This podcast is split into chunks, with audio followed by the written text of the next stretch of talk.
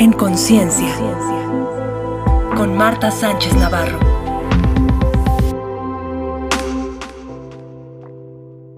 Hola amigos, amigas, ¿cómo están? Estamos nuevamente en nuestro podcast, en el episodio 13 de la tercera temporada. Qué bárbaro, ahora como lo hacemos una vez a la semana, realmente siento que es muy rápido. Y está padrísimo porque la información fluye y seguimos en esta saga de el matrimonio. Había ha habido muchos comentarios de, bueno, me casé porque era lo que esperaban, me casé para salirme de mi casa y no me encuentro. Eh, el último fue me casé otra vez, ¿no? Y pues, está padre, qué bueno que haya esas segundas oportunidades. Y como siempre lo digo, recordemos una cosa. Sí existe la vocación de matrimonio. Entonces, claro, las personas que la tienen, como más felices van a ser, es en pareja. Casadas o no, da igual, ¿ok? Pero en pareja. Y hay personas, aunque no lo creamos, que no tienen vocación de matrimonio, tienen vocación de soltería.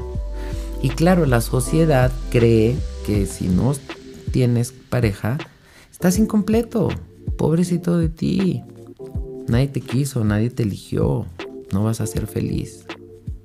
Y esto sabemos que no es cierto porque hay personas que están casadas o que tienen pareja y que no son felices.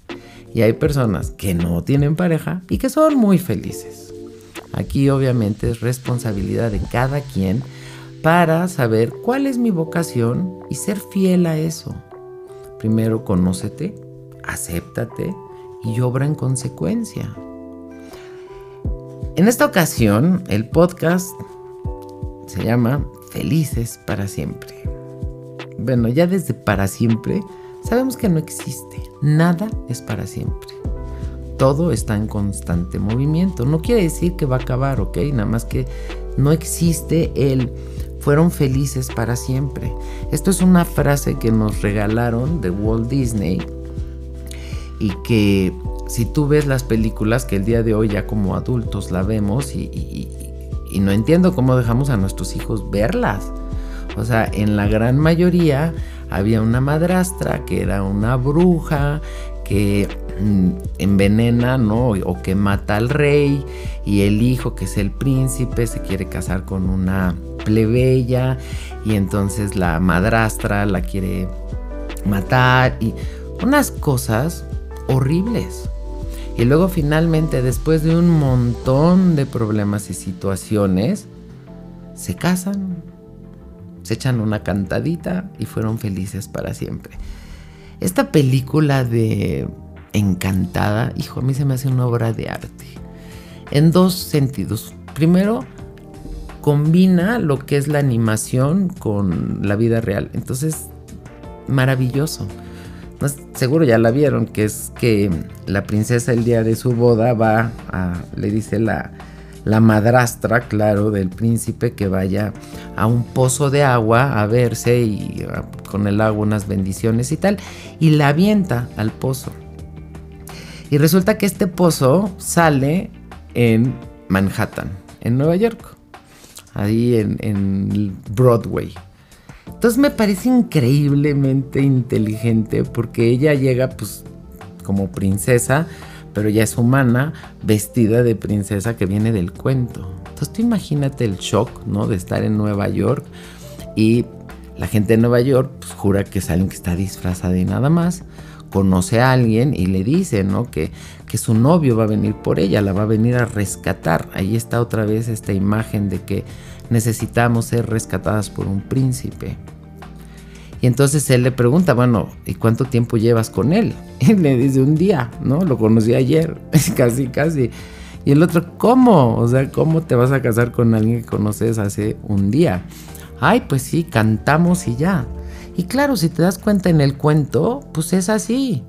O sea, se conocen, se echan un bailecito, una cantadita, se enamoran, pasan mil cosas, se casan al final y fueron felices para siempre.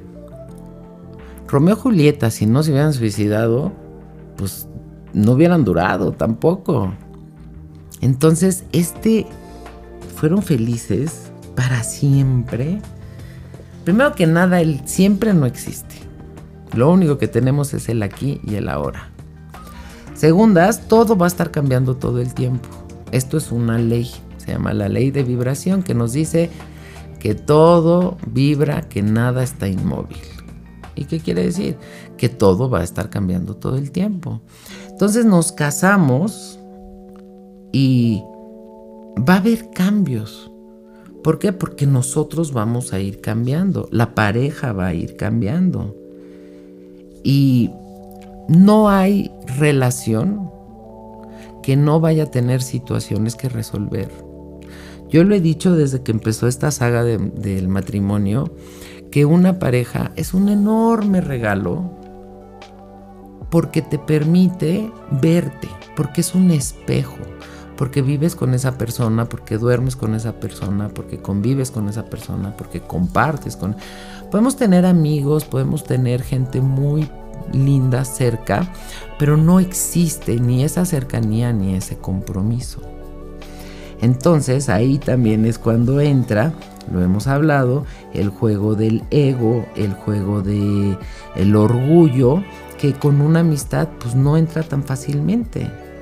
Entonces, el aferrarnos a esta, idea de que el casarte será para que seas feliz para siempre, aquí ya hay una, una idea preconcebida que si no se cumple, entonces voy a sufrir, voy a estar triste, voy a estar desilusionada, cuando en realidad pues no hay parte de la vida que no contenga su lección.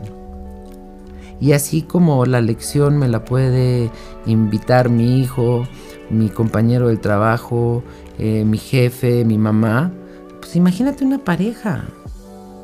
Entonces, ¿de qué se trata una pareja? Es entender que sí hay amor y que la pareja se va construyendo día con día. Y recordar que el matrimonio es una elección de ambos y que para tener una buena pareja, y conocemos nosotros, estoy segura, parejas que, que están contentas. Y lo primero que nos van a decir es, obviamente hemos tenido nuestras crisis, obviamente ha habido problemas, obviamente ha habido situaciones a resolver, pero el amor siempre puede más. Cosa que cuando no había, sobre todo la madurez, porque nosotros podemos pensar, no, pero es que sí se querían muchísimo. Y luego nos damos cuenta que era una relación bastante tóxica y que lo que había detrás era igual una gran eh, codependencia. Seamos honestos, todos, absolutamente todos vamos a tener situaciones que no le van a gustar al otro. O sea, tú no eres perfecta, tú no eres perfecto, no eres monedita de oro. No, somos seres imperfectos, sí. Estamos aquí en una escuela de tiempo completo, sí. Pero ¿qué crees? Hay cosas que tú puedes dejar pasar, que no son tan importantes, que tu pareja tenga, y vamos a, seguir caminando juntos. De la misma forma que tú puedes tener cosas negativas que no son tan importantes para tu pareja que puede dejar pasar. Cuando sí es muy importante eso que tienes, o sea, no sé, pues un pequeño detallito, ¿verdad? Que el señor le gusta este tomar, vamos a decir, ¿ok? Y se pierde. Ah, pues no está padre. O que la señora se va a tomar el café y pues no se pierde, pero no llega, no resuelve para los chamacos, pues no, no está o un pequeño detallito de que pues a tu pareja le gusta tener otras parejas, ¿no? Y andar este del tingo al tango. Pues no, aunque fíjate que simpático. Hay parejas que no les importa. Y aquí entre tú y yo, mientras los dos estén de acuerdo, se vale todo. Porque puede haber una persona que diga, pues mira, honestamente, a mí me da igual. Si él tiene tiempo todavía de tener otra relación, si él se quiere meter en el rollo de tal, tal, tal, y yo no me entero, me da igual. Hay personas que hasta dicen, aunque me enteren, hombre, este da mucha lata, yo sola no puedo, qué bueno que alguien me eche la mano. Claro que la gente que para ellos esto es impensable, es una traición horrible, no lo pueden entender. ¿Quién está bien, quién está mal? Pues ninguno o los dos. ¿Qué es lo importante? Que para la persona que es muy importante la fidelidad, pues que tenga un personaje fiel. Y a la persona que le da igual, pues que tenga una persona que pueda tener múltiples parejas y estar feliz con esta pareja. ¿Entiendes lo que digo? Hay todas las parejas, todas las combinaciones que podamos imaginar. Entonces, se trata de eso, de poder entender que mi pareja va a tener situaciones no resueltas, al igual que yo, porque pues aquí entre tú y yo, si tuviéramos ya todo resuelto, pues ya no estaríamos aquí. Es como estar en la escuela, ¿no? En la universidad, ya pasé todos los exámenes, pero pues aquí me quedo porque me quiero quedar de porro. Pues no. Luego también entender que vivimos en un mundo dual. Entonces, pues habrá de todas las experiencias y con esto que hemos hablado de que lo único constante van a ser los cambios, de repente puede ser que sí estemos muy contentos, que todo vaya muy bien, que todo esté padrísimo, pero luego, ¿qué crees? O, no sé, sucedió algo con el dinero, sucedió algo con el trabajo, sucedió algo con uno de los hijos. Tenemos la habilidad para adaptarnos a esos cambios, para tomarlo con toda eh, serenidad, madurez, inteligencia, porque eso es lo que se requiere. Luego también pues entender, ¿no? Eh, esta cuestión del el karma y del dharma en el matrimonio. Si nos hemos juntado, lo he dicho varias veces, nadie se casa por casualidad. O sea, imagínate, de todos los hombres que había, de todas las mujeres que había, te escogí a ti. Tú me escogiste a mí. Y como que de repente se nos olvida que esto fue una elección en libertad. Ya no estamos en aquellas épocas donde se hacían los matrimonios arreglados, sino realmente tenemos la posibilidad de elegir lo que nosotros queramos. Pero regresamos nuevamente a lo mismo. Yo creo que es bien importante, primero que nada, tener una buena relación contigo, de autoestima, de saber cuáles son tus habilidades, cuáles son tus fortalezas, cuáles son tus debilidades, trabajarlas, ¿no? Para hacer una mejor versión de ti, para luego irte a buscar una pareja. ¿Qué pasa? Que nos hicieron creer que eso, que estábamos aquí abandonados y que iba a venir un príncipe a salvarnos como si estuviéramos en peligro. Y una vez que ya encontráramos ese príncipe o princesa o lo que quieras, íbamos a estar ya eh, enteros y entonces la felicidad iba a fluir para siempre. No seamos ingenuos. Nuevamente, no hay para siempre. ¿Y cuál es el karma? Bueno, pues el karma, recuerda, es aquello que se me regresa a lo no tan bueno que yo hago. ¿Y cuál es el Dharma? Pues lo que se me regresa a aquello bueno que yo hago. Yo creo que los hijos, por ejemplo, nos inspiran muchas veces a, a ser mejores. O sea, tú imagínate que porque tu hijo te dijo a los 5 o 6 años, te odio, tú ya le hubieras dejado de hablar o le hubieras corrido de la casa. Claro que es Marta. Bueno, ¿qué tal el del 15 años, 14 años que te dijo, eres una porquería de persona? O sea, neta. De repente dicen unas cosas que dices, que, cuando tienen 5 años dices, no sabe lo que está diciendo. Cuando tiene 15 años dices, ay, no, no lo quiso decir. Y ya cuando tienes 30, ¿verdad? En una pareja dices, ¿qué onda? porque dice esto? Entonces hay que tener esa madurez para primero no decir tonterías, no causar ese karma, ¿no? Y más bien, ya que tenemos tanta información, generar el Dharma. Es bien fácil. Trata a la persona como te gustaría que te tratara. Esa es la primera ley. Trata a los demás como te gustaría que te trataran.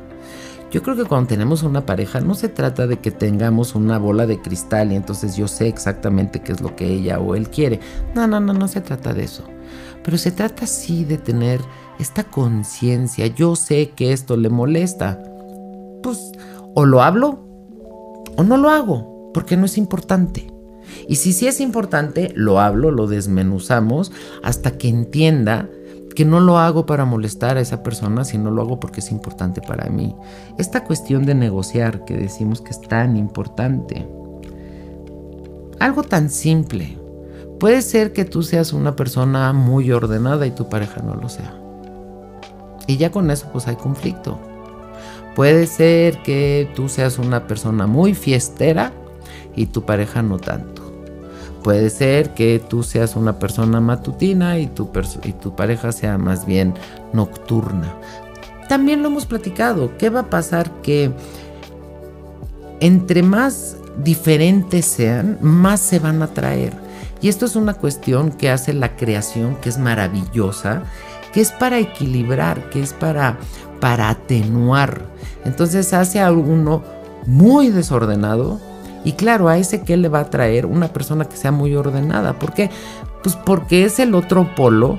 No quiere decir que el que sea muy desordenado se va a volver súper ordenado o viceversa, que el que es muy ordenado se va a volver un relajo. No. ¿De qué se trata? De atenuar. De que el que es muy desordenado, pues le baje tantito y empiece a ordenar. Y la persona que es muy ordenada, pues que se relaje. ¿Me explico? La persona que le encanta la fiesta. Pues mira, de soltero, cuando no tenías pareja, pues te la vivías en la fiesta y muy divertido. Pero en el momento que escogiste una pareja, no escogiste una pareja que era igual de fiestera que tú, de igual de reventada que tú, igual de, de, de salidora, sino casualmente eliges una persona que no le gusta tanto la fiesta, que no es tan desvelada, que igual no toma tanto. ¿Por qué será? ¿Por qué elijo una pareja tan diferente? Pues la creación nos lo vuelve a decir, para atenuar, para equilibrar. No quiere decir, ah, bueno, mi pareja era súper reventada, yo no, pero ahora ya me volví un reventón. O mi pareja era súper tranquila, yo era súper reventado, pero ahora ya soy un plátano. pues no, más bien se trata de llegar a atenuar, de llegar a equilibrar y entender que no es mejor ser tranquilo que ser fiestero, no es mejor ser diurno que nocturno. O sea, ¿para qué o para quién? Y si nos estamos uniendo es para que nos dé la oportunidad de equilibrar. Esto que he dicho también muchas veces, si te choca, te checa. Recuerda que aquello que tú ves afuera es tuyo. Toda percepción es una proyección. Y lo venimos hablando desde el inicio de esta saga. No hay nadie más cercano que la pareja. Y en un matrimonio, pues pareciera que nuestra mente, yo no sé qué sucede, que es como que ya me endosaste tu acta de nacimiento, ya eres mía, ya eres mío. Y ahí obviamente era donde empezaban los problemas. Son dos libertades que se unen a voluntad. Y muchas personas sienten que al tener una pareja y más al casarse van a perder libertad. Oye, imagínate, pues entonces eso no es un fueron felices para siempre. Es más bien como que, ah, no te gustan mis alas, me las corto. Ah, no te gusta este mi moto, la vendo. Ah, no te No, obviamente no se trata de eso. Cuando pase esto, pues simplemente hay muchas, muchas herramientas. La respiración es una de ellas. Recuerda que la respiración es lo primero que recibimos al llegar, lo último que entregamos al irnos. ¿Se acuerdan de este anuncio de cuenta hasta 10?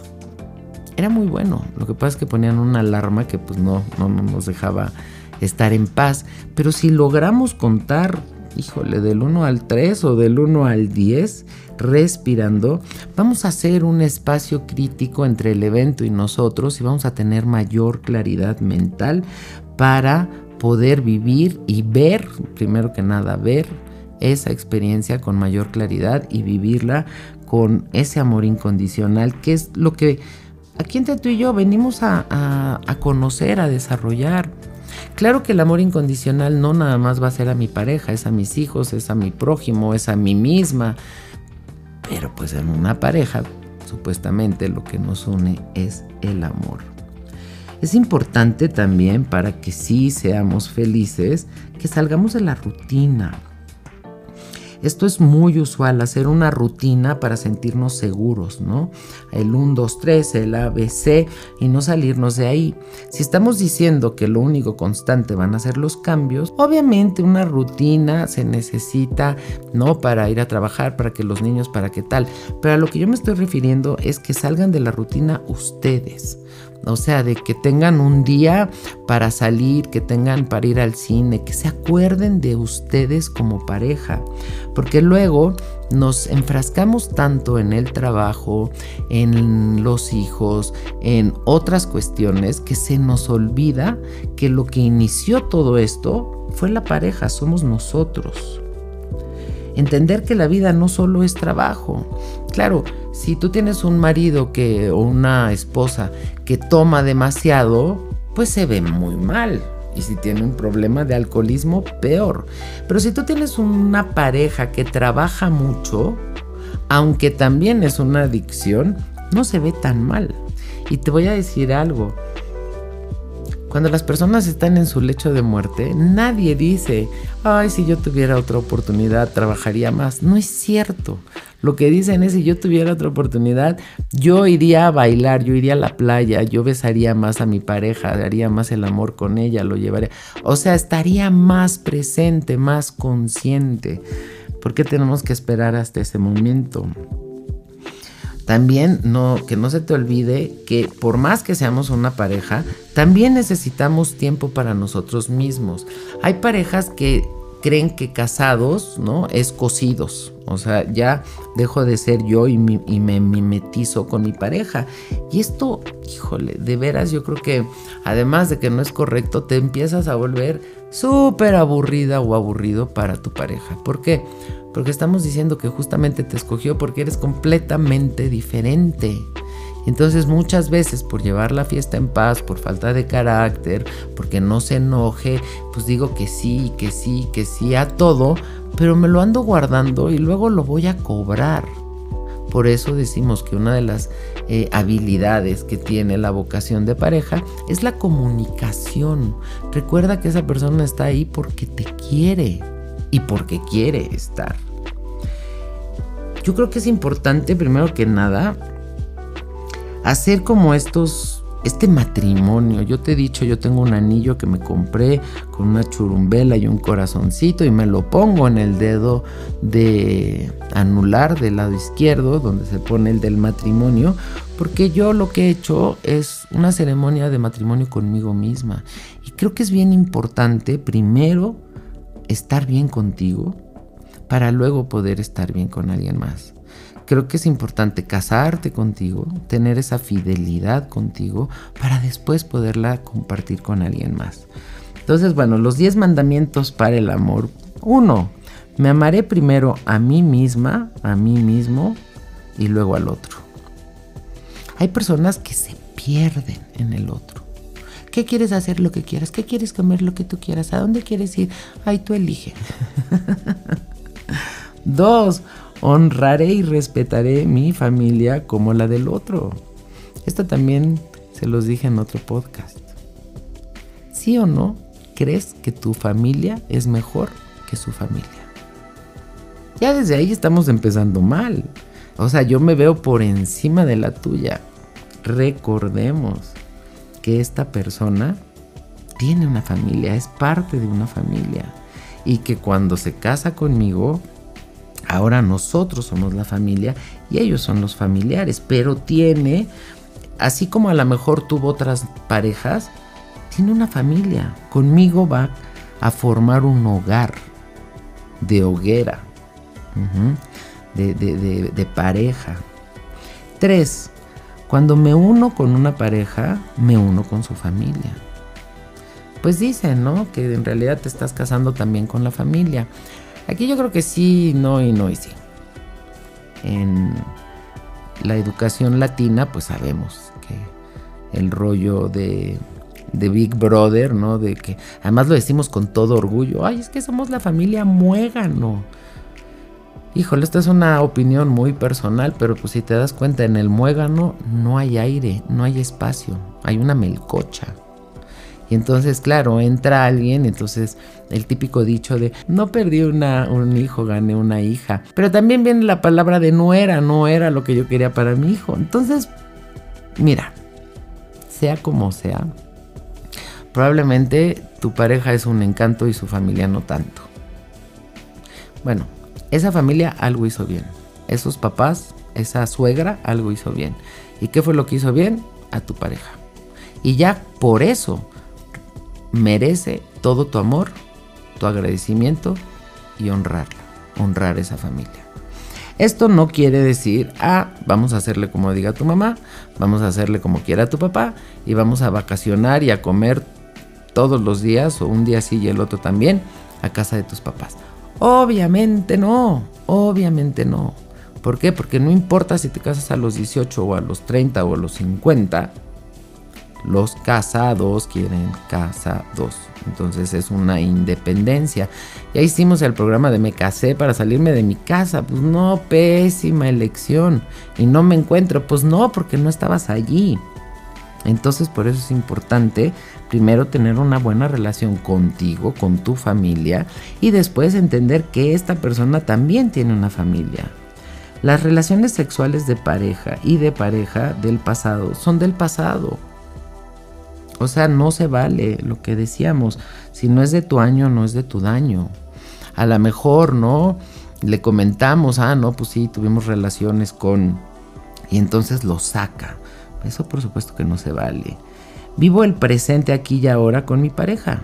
O sea, no nos vamos a lo que tú hiciste con alguien más, sino lo que estamos haciendo. Porque yo pude haber tenido 100 parejas sexuales, las cuales desaparecen en el momento que yo digo, es contigo. Y es contigo además dentro de esa fidelidad, entre comillas, porque ya hemos comentado que hay parejas que la fidelidad no es importante, no es parte de. O sea, y no es que estén mal, simplemente es diferente. Otro error es darle al otro lo que necesita, evitando lo que yo quiero o lo que yo creo. Lo que acabo de decir, sí, como tú quieras, donde tú quieras, tal. Y te voy a decir algo, eh, querida amiga o amigo. Para el otro eres súper aburrido. O sea, a lo mejor al inicio está padre, ay, qué bueno, este siempre jala conmigo y hace lo que yo quiera. Pero al rato ya es como de, qué flojera, ¿por qué no propone? ¿Por qué no, por qué no se para ante sus propios eh, decisiones, ante sus propios deseos? Siete, tomar lo que mi pareja puede ofrecer y agradecerlo. Te digo, no es que mi pareja tenga una bola de cristal. Y si yo requiero, yo quiero, yo necesito algo, lo puedo pedir. ¿Y qué crees? Habrá cosas que no me puede dar. Y está bien. La que siempre se lo puede dar soy yo.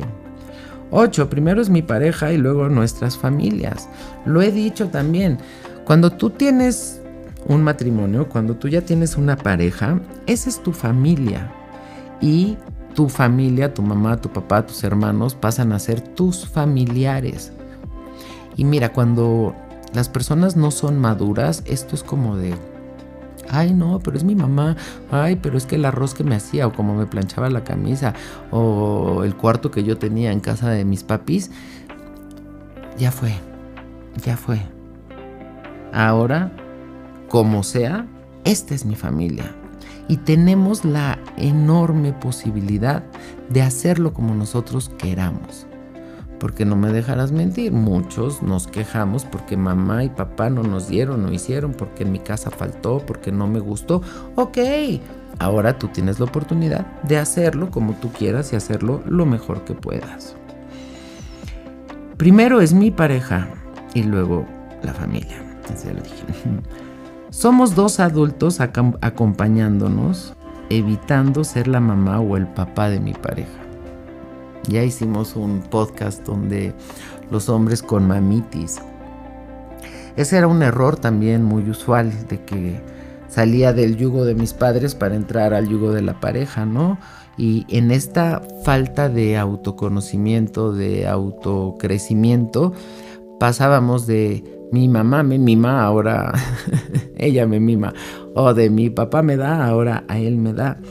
y, no, no son tus papás. Miren, vean cómo nuestros padres y más nuestros abuelos se llevaban 10 y 12 y 15 y hasta 20 años. Porque sí era esa relación.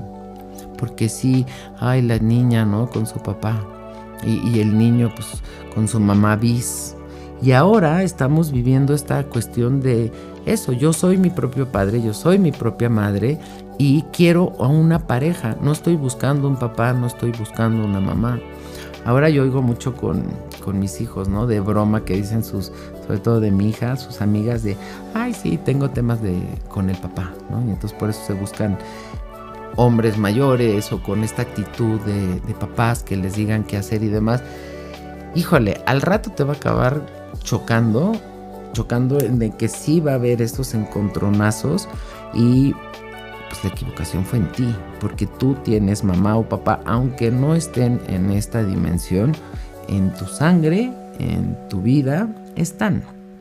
Entonces, aquí repetimos, es importante que entienda que nada es para siempre. Como dice Facundo Cabral, vive el presente porque en él vivirás el resto de tu vida. Ahora lo que sí hay es un presente eterno que yo decido compartir con alguien más. ¿Cómo ves esto? ¿Verdad que como que nos cotorrearon? Entonces se trata más que nada de hacer un trabajo personal. El día de hoy hay un montón de herramientas, cursos, talleres que nos ayudan a llegar a ese punto de carencia que teníamos de creer que no éramos suficientes o que no lo hacíamos bien o que no merecíamos o que no cubríamos expectativas, lo que sea. Y créeme, tu pareja no va a ser tu terapeuta. Aunque te casaras con un terapeuta, no va a poder trabajar contigo. Pero sí puedes ir y buscar ayuda. Lo que sí es tu pareja es un espejo. Eso sí. Y recuerda, si te checa, te choca. Entonces, en lugar de aventárselo al otro, mejor lo trabajo en mí, entendiendo que la felicidad en realidad no está afuera, está en mí y que este fueron felices para siempre que nos vendieron, no existe el para siempre, simplemente aquí y ahora y con eso alcanza. Oigan, les quiero recordar a los últimos que el día de hoy nos vamos al silencio. Es el último del año, si te resuena, si quieres justamente esto, trabajar contigo, recordar quién eres, conectar con lo básico, conectar con la creación, regresar a ti, el seminario de meditación y silencio es una gran oportunidad. Te mando muchos besos, te mando muchas bendiciones, mi agradecimiento y nos vemos en la próxima. En conciencia, con Marta Sánchez